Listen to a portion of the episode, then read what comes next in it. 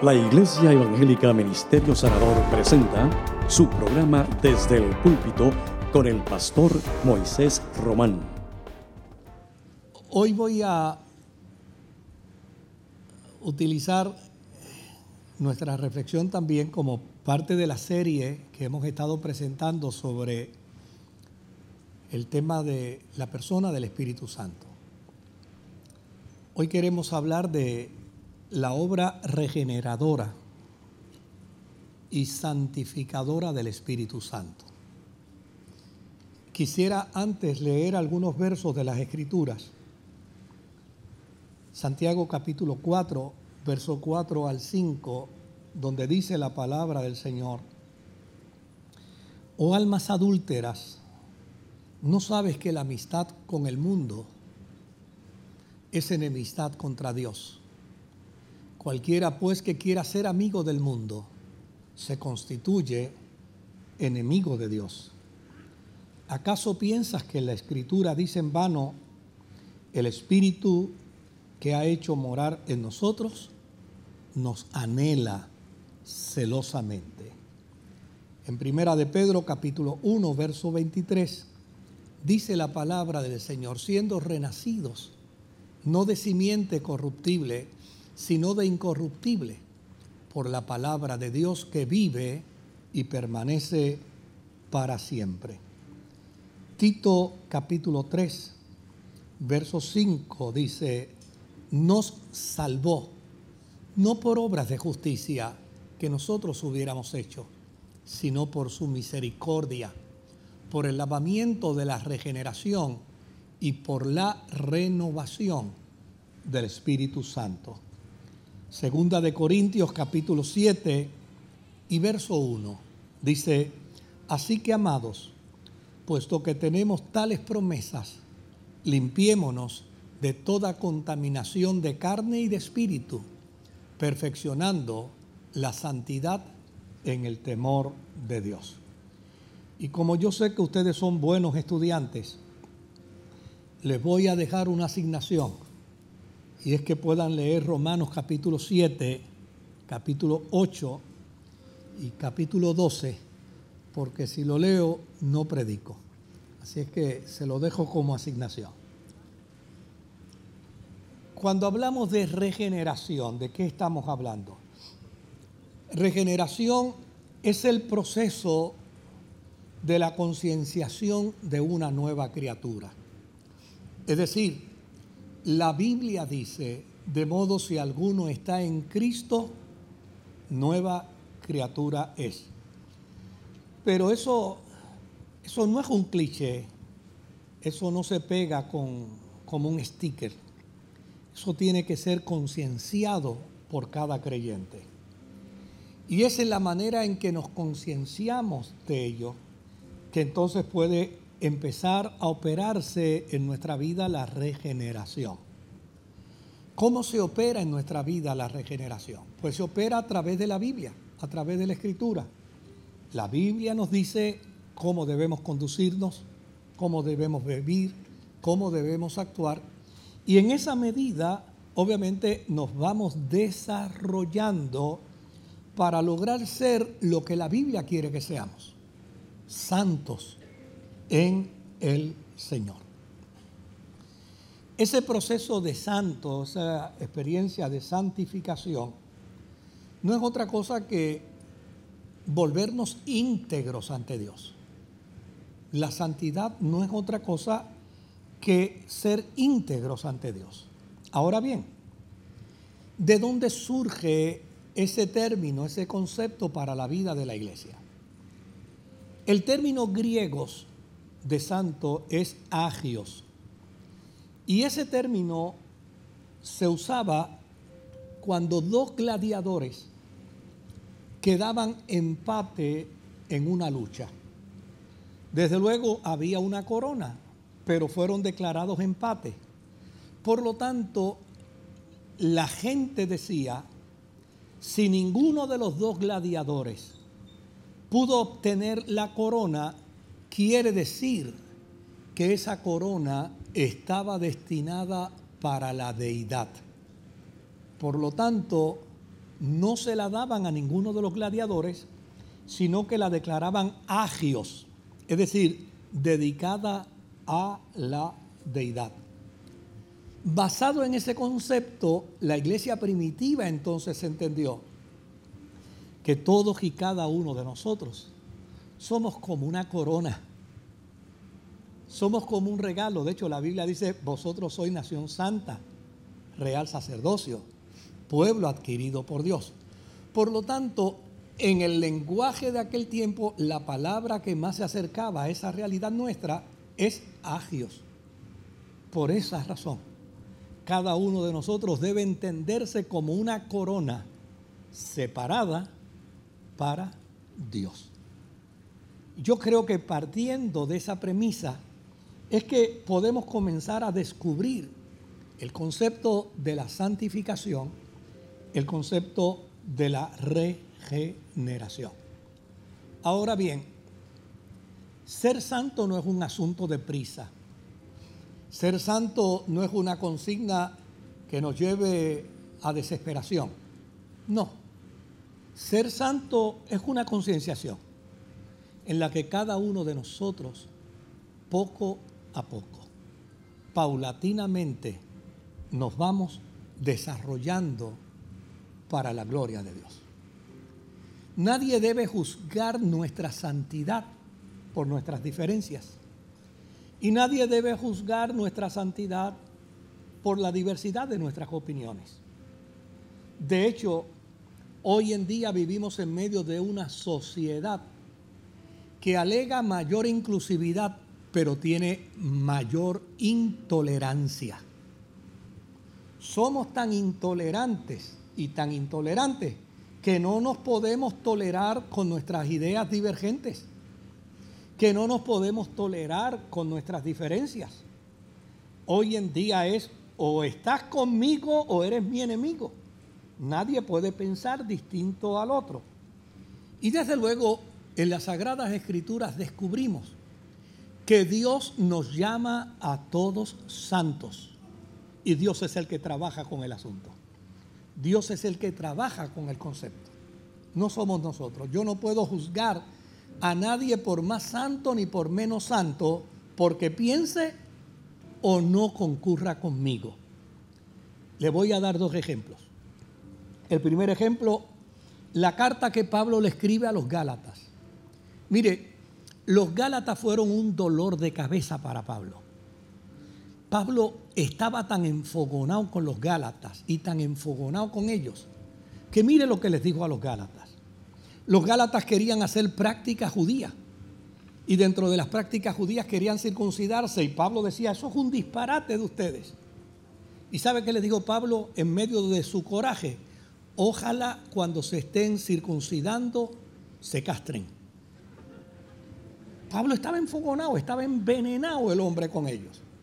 Pero sin embargo, note bien, cuando hace la introducción, dice a los santos que están en Galacia.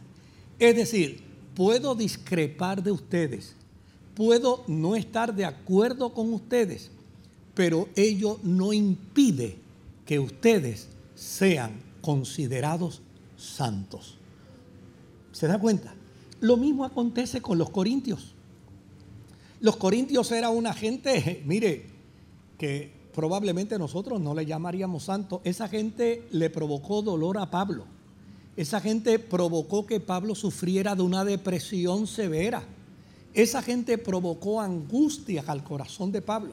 Sin embargo, cuando Pablo les escribe, ¿sabe cómo les escribe? A los santos que están en Corinto. Lo mismo acontece con el Cristo resucitado en el Apocalipsis.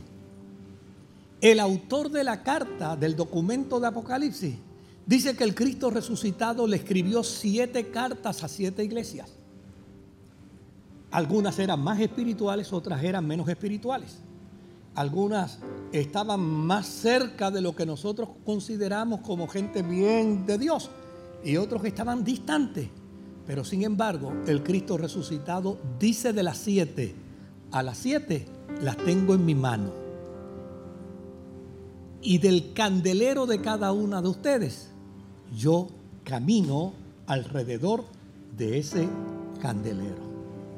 Lo que esto quiere indicar, mis amados hermanos, es que tanto la regeneración como la santificación son procesos progresivos que nunca concluyen en nosotros y que como el Espíritu Santo tiene una consigna y es llevarnos hasta la presencia de Jesucristo, a la dimensión de la eternidad, Él va a lograr ese objetivo.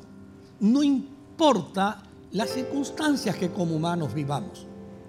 Él te ayudará para que no caigas, pero si caes, Él te levantará del suelo para que sigas caminando. Él te sostendrá para que no te debilites, pero si te debilitas, Él te sustentará para que sigas caminando.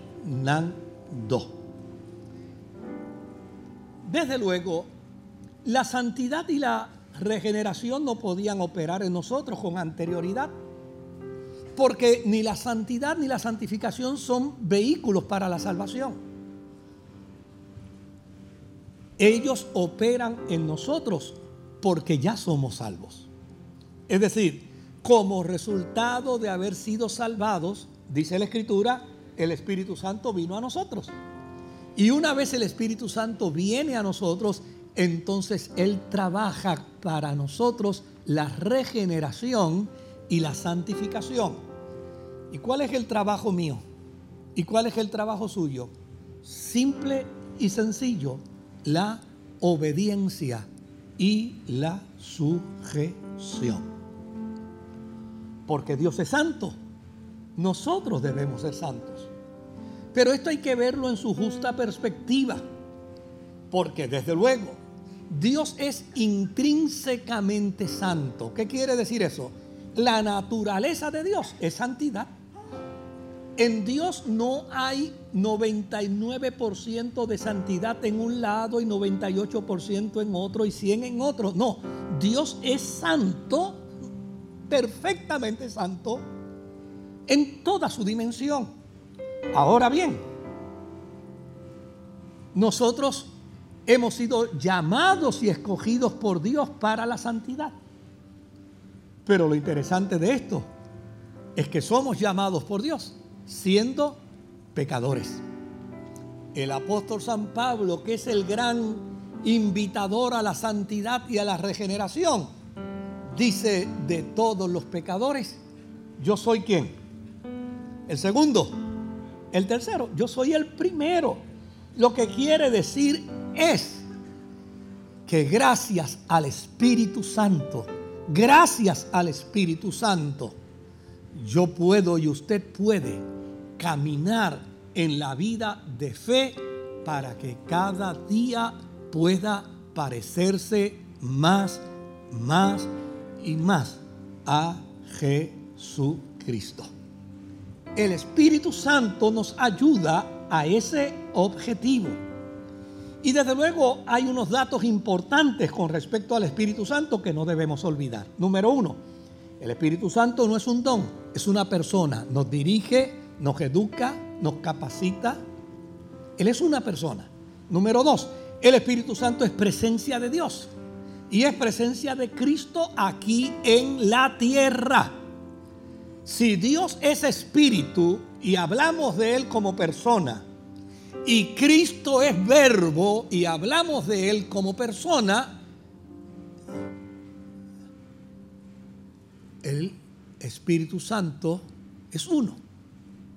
Por lo tanto, Él es persona.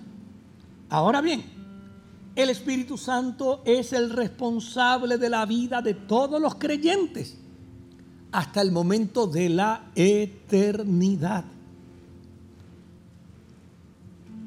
Como parte de esa responsabilidad, Él tiene una tarea. Él trae a nosotros el fruto a fin de transformar nuestro carácter. Nuestro carácter ha sido transformado como resultado de su fruto. Y también trae a nosotros los dones para la edificación mutua de cada uno de nosotros. esta visión en el cristiano tiene que ser auténtica y tiene que ser contundente en su fe. Porque como ya hemos dicho, la tarea del Espíritu Santo es una tarea de pedagogía, de instrucción, de enseñanza, de capacitación, a fin de llevarnos a la presencia de Jesús. Por lo tanto, cada uno de nosotros como creyente debe tener una clara afirmación con respecto al Espíritu Santo. Mi cuerpo le pertenece a Dios. Su cuerpo le pertenece a Dios. Su cuerpo es templo del Espíritu Santo. Y yo creo que eso es una maravilla. Nadie debe intimidarse, nadie debe asustarse cuando entiende que su cuerpo le pertenece al Espíritu Santo y es templo del Espíritu Santo. Óigame, el mismo Espíritu Santo que estuvo en Jesús es el mismo Espíritu Santo que está en usted. El mismo Espíritu Santo que operó en Jesús. Mira cómo dice la Escritura. La Escritura dice que Jesús fue enviado por Dios con el Espíritu Santo. La Biblia dice que mediante el Espíritu Santo él obró sanidad y milagros. La Biblia dice que el Espíritu Santo le resucitó de entre los muertos. Pues la Escritura dice que el mismo Espíritu que operó en Jesús es el que también vivificará nuestros cuerpos mortales. Es decir, el Espíritu de Dios está en usted. El Espíritu de Dios está en usted. El Espíritu de Dios está en todos y cada uno de nosotros. Y la Biblia es clara. Ese Espíritu nos ha sido dado sin medida.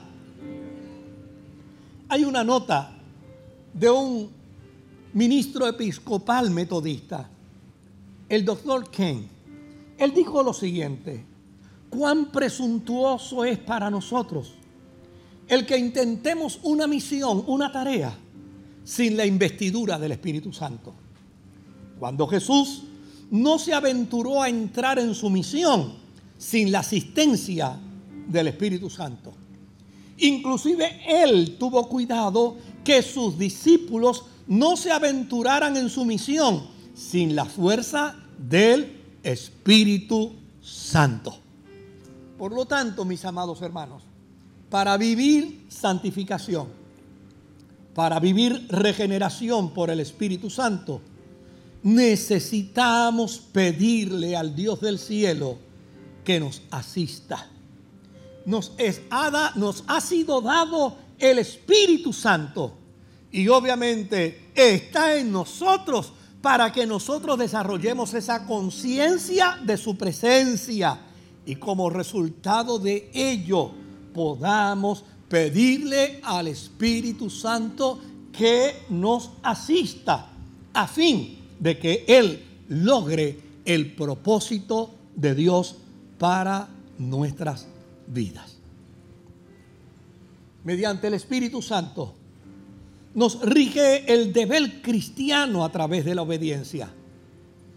Y para ello el apóstol San Pablo usa una expresión extraordinaria, una expresión que debe ser guardada en nuestra mente y en nuestro corazón. Ninguna condenación hay para los que están en Cristo Jesús. Ninguna condenación hay para aquellos que le han dado la bienvenida al Espíritu Santo. Ninguna condenación hay para aquellos que viven sujetos y en obediencia al Espíritu Santo. El Espíritu Santo obra en nosotros santificación.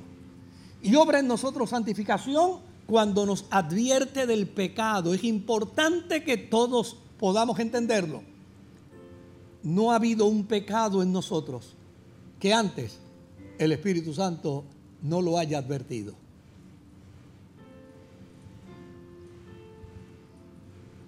Y aún advirtiéndonoslo, si cometemos el pecado, no podemos obviar que una vez cometido el pecado, el Espíritu Santo nos confronta. Si hay alguien que no se haya sentido confrontado por el Espíritu Santo después de haber cometido un pecado, se murió. pero a todos nos confronta. Número tres, el Espíritu Santo después de confrontarnos, mira qué dato interesante, Él está para guiarnos, para instruirnos, para educarnos, para capacitarnos. Una vez el Espíritu Santo nos confronta, ¿sabe lo que hace? Nos dirige hacia el arrepentimiento. Es decir, si estamos en el suelo, nos levanta. Si estamos agotados, nos da nueva fuerza. El Espíritu Santo nos restaura, nos regenera.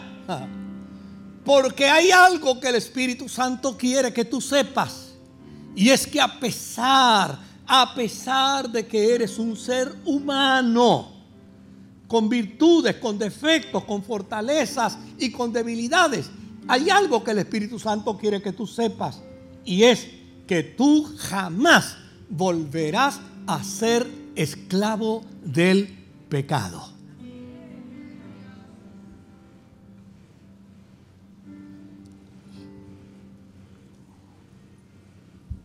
Por eso es importante que en esta mañana descubramos cuán imprescindible es que el Espíritu Santo nos asista en la renovación de nuestro entendimiento. El desafío del capítulo 12 de la carta de Pablo a los romanos dice, transformaos mediante la renovación de nuestro entendimiento. ¿A través de quién? A través del Espíritu Santo. ¿Por qué necesito transformarme? ¿Por qué necesitamos esa transformación, esa regeneración, esa santificación? Porque vivo en medio de un mundo contaminado. Vivo en un mundo de una influencia de contaminación abismal, increíble. Y la pregunta que debo hacerme es, ¿cómo puedo mantener una mente limpia en medio de un mundo contaminado? La tarea del Espíritu Santo es hacer que nos parezcamos a Jesús en toda la dimensión de nuestra vida permitiendo que todo nuestro ser, espíritu, alma y cuerpo sean guardados hasta la venida del Señor. Y todo va a depender, todo va a depender a quién le entreguemos la totalidad de nuestra vida. A quién le demos nuestro cuerpo y nuestra mente. Comprenda algo con perfecta claridad la contaminación no está dentro del cristiano, dentro del cristiano está el Espíritu Santo. La contaminación está afuera. En su vida está el Espíritu Santo. Somos nosotros los que determinamos qué entra a nuestra vida, qué entra a nuestro ser. El Espíritu Santo está para asistirnos. El Espíritu Santo está para capacitarnos. Pero la decisión es nuestra. Usted y yo decidimos que entra a nuestra mente, que entra a nuestro ser. De hecho, por el Espíritu Santo tenemos autoridad sobre la contaminación espiritual. La Escritura dice que podemos llevar en obediencia todo pensamiento malo y sujetarlo a los pies de Jesucristo. Somos nosotros, mis amados hermanos Dios nos dio el Espíritu Santo, está con nosotros y está en nosotros. Así es que somos nosotros los que determinamos si el mal entra en nuestra vida. De seguro que si entra, le ocupa espacio al Espíritu Santo. Somos nosotros los que determinamos si el mal se activa en nuestra mente. De seguro que si se activa en nuestra mente, le restamos espacio al Espíritu Santo. Pero si por el contrario, en esta conciencia de regeneración y de santificación, le permitimos al Espíritu Santo que tome el control de nuestra mente, yo te aseguro que no habrá pajarraco que se apodere de tu mente. Podrá volar alrededor de tu árbol pero jamás podrá asentarse en el árbol de tu mente. A lo mejor tal vez el término pajarraco nos gusta mucho. Pero permítame decirlo entonces desde una óptica más moderna. Nuestra mente es como una computadora. Que en ocasiones puede entrarle virus.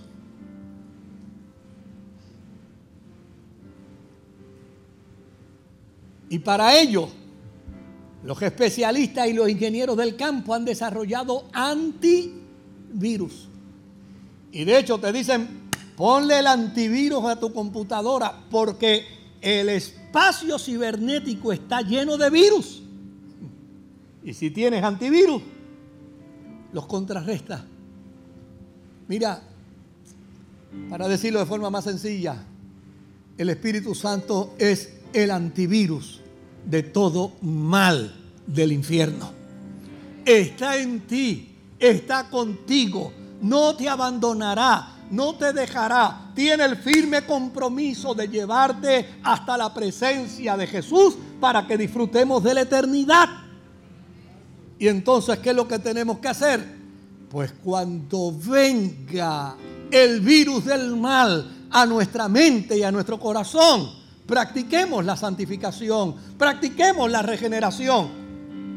Activa tu antivirus y dale delete al mal que te está agobiando.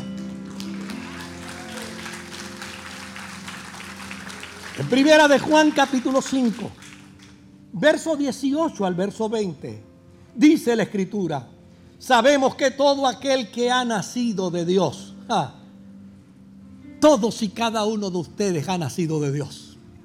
Todo aquel que ha nacido de Dios no practica el pecado, pues el que fue engendrado por Dios le guarda y el maligno no le toca.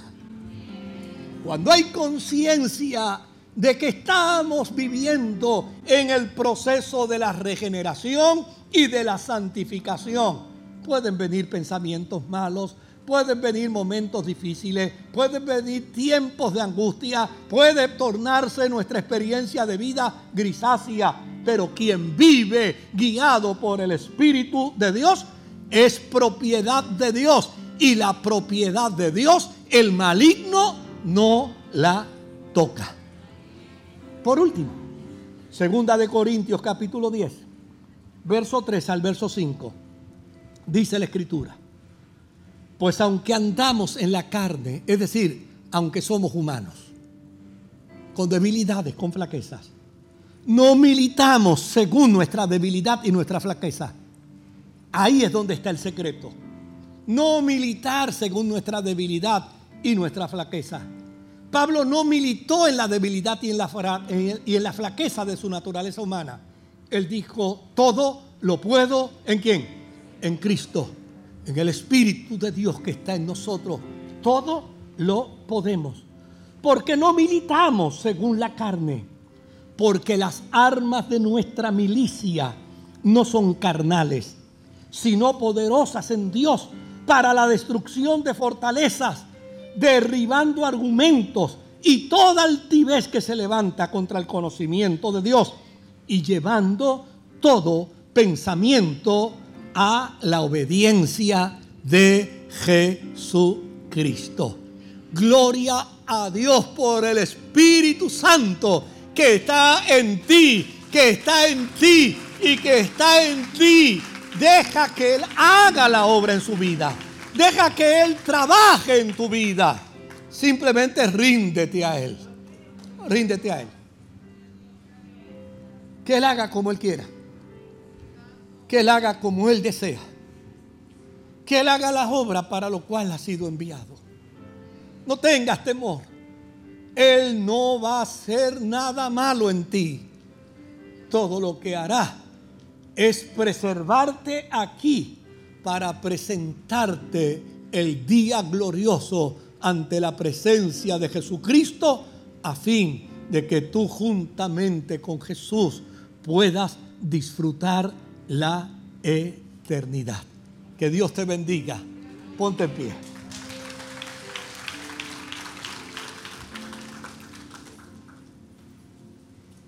Dios, gracias Porque estos días hablando del Espíritu Santo serán como una hoguera soplada por tu brisa, que hará encender la llama, que aumentará el fuego y que desarrollará en la vida de tu iglesia un avivamiento de gloria. Gracias Señor porque hay tiempo para salvación. Hay tiempo para reconciliación. Hay tiempo para amistarnos contigo.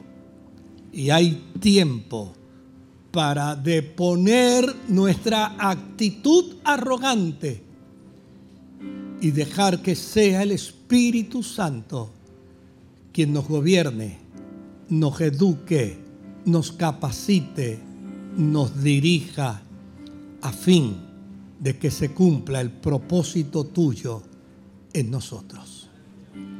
En tu paz salimos de tu casa. En el nombre de Jesús. Amén.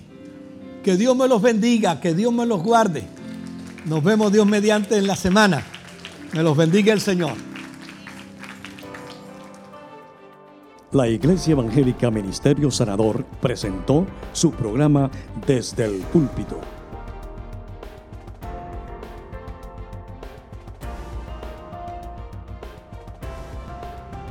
Si desea adquirir una copia de esta predicación, puede llamarnos al 787-793-1777.